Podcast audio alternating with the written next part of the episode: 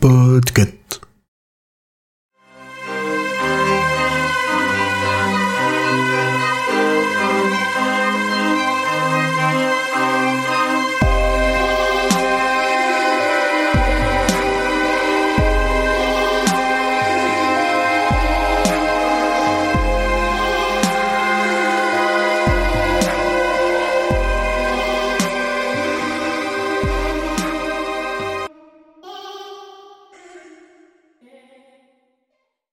Alors euh, déjà, je suis contente parce que j'ai assez anticipé ce que vous alliez dire euh, pour ma théorie.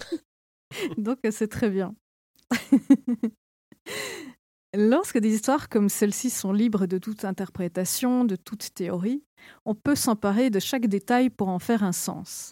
Par exemple, le film s'est introduit dans la brèche pour embrasser le courage de vivre, symbolisé par des montagnes russes, et cesser de vivre en demi-teinte.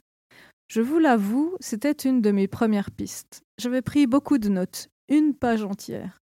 C'est plutôt rare. Je travaille à l'ancienne, j'écris la fin des mots en ligne, je rature, je mets des ronds, des flèches, et des pistes, il y en a plein.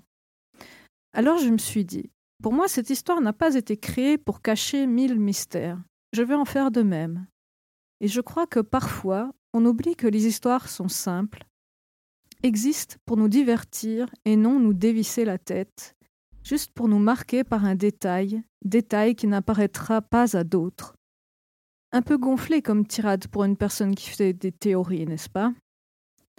Lorsqu'il fit le vœu que sa mère ne meure pas sous la lune orange, Alan dérangea malgré lui un esprit du fait chier le monde.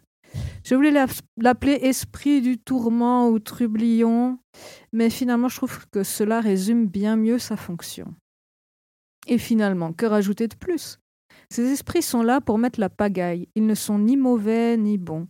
Ces notions sont après tout bien vides de sens pour les esprits. En plus, les humains sont très bons pour donner un sens à tout ce qui n'est pas terminé. Une bête histoire de, montagne russe devient un souvenir tonitruant, un pins une preuve de vie ou de mort, l'histoire d'un petit gars achetant une voiture à 750 dollars le destrier de la mort elle-même. Et je vous l'avoue très fort, l'idée que cela soit une forme de Randall Flag me plaît énormément. En fait, j'ai même choisi que ça le soit. Les histoires n'ont pas forcément de sens défini, alors je choisis. Quoi qu'il en soit, nous faisons tous des rencontres qui vont nous interpeller. Peut-être pas sous la forme d'un mort-vivant qui vous donne un pins, évidemment. Mais pour moi, c'est ce que cela représente. Et finalement, ce que dit la maman d'Alan est d'une simplicité presque grotesque, résumant toute ma tirade. Vivons joyeux, ce qui est pris est pris. Nous l'aimerions tous, n'est-ce pas? À bientôt et merci Bravo Urde Je vous remercie. J'ai oublié de parler des animaux qui se font bouffer aussi dans le film. Ah, la violence. Moi, j'ai eu Ah oui, regard sur le ah, chien. ah fait oui, c'est hein. totalement gratuit. Ah non, non, non, il y a pire que ça. animaux, T'as pas vu le petit lapin Non, le, non, mais le, le couinement du chien quand il se fait déglinguer par le camion, ça m'a un peu. Euh... J'étais pas très bien. Euh, Juste avant, il y a le lapin. Et t'as pas vu le lapin? Ah ouais, avec le. Bah, quand, si, quand il bouffe le lapin, Ouais, ouais. euh, mais il y a tout. Il y a tout. Mais le. Qu'il y a aussi un, un corbeau qui se fait défoncer, c'est pour ça que j'ai ta théorie m'y a fait Le penser. corbeau, et le corbeau, Ouais. il mange un cadavre de on ne sait pas quoi. Hmm. Les animaux, ils ramassent, là.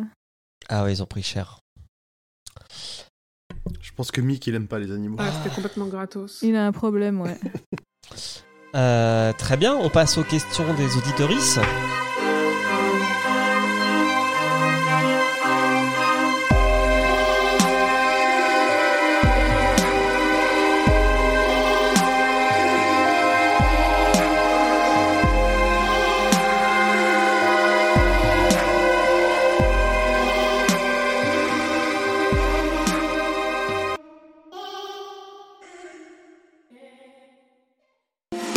Salut, c'est Emily.